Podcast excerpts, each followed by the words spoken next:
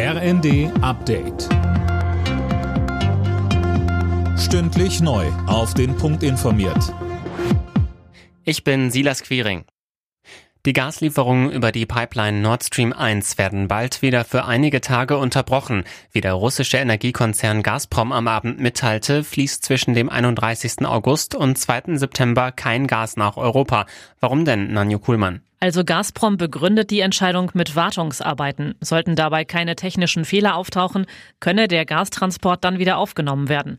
Pro Tag würden dann 33 Millionen Kubikmeter geliefert. Gazprom hatte die Lieferungen über die Pipeline bereits im Juli für zehn Tage eingestellt und das auch mit Wartungsarbeiten begründet. Schon vorher hatte Russland die Gaslieferungen stark gedrosselt. Zum zweiten Mal hat Kanzler Scholz vor dem Hamburger Untersuchungsausschuss im Cum-Ex-Skandal ausgesagt. Und wieder hat er die Vorwürfe gegen ihn zurückgewiesen. Er habe auf das Steuerverfahren der Warburg Bank keinen Einfluss genommen, so Scholz. Damit noch mehr Energie eingespart wird, plant Wirtschaftsminister Habeck mehrere Verbote. Tom Husse, worauf müssen sich die Menschen in Deutschland einstellen? Naja, zumindest die mit einem privaten Pool sollen den in Zukunft nicht mehr mit Strom oder Gas beheizen dürfen. Für Hotels oder Schwimmbäder gilt das nicht.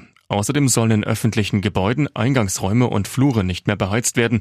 Ausnahmen hier Krankenhäuser, Pflegeeinrichtungen und Kitas. Und Geschäfte sollen ihre Türen nicht dauerhaft offen stehen lassen und nachts keine beleuchtete Reklame mehr anknipsen.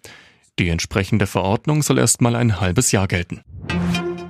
Zum Auftakt des dritten Bundesligaspieltags hat Borussia Mönchengladbach gegen Hertha Berlin bereits den zweiten Heimsieg eingefahren. Ein von Alassane Player verwandelter Handelfmeter sorgte für den 1 zu 0 Endstand. Die Hertha bleibt damit weiterhin sieglos.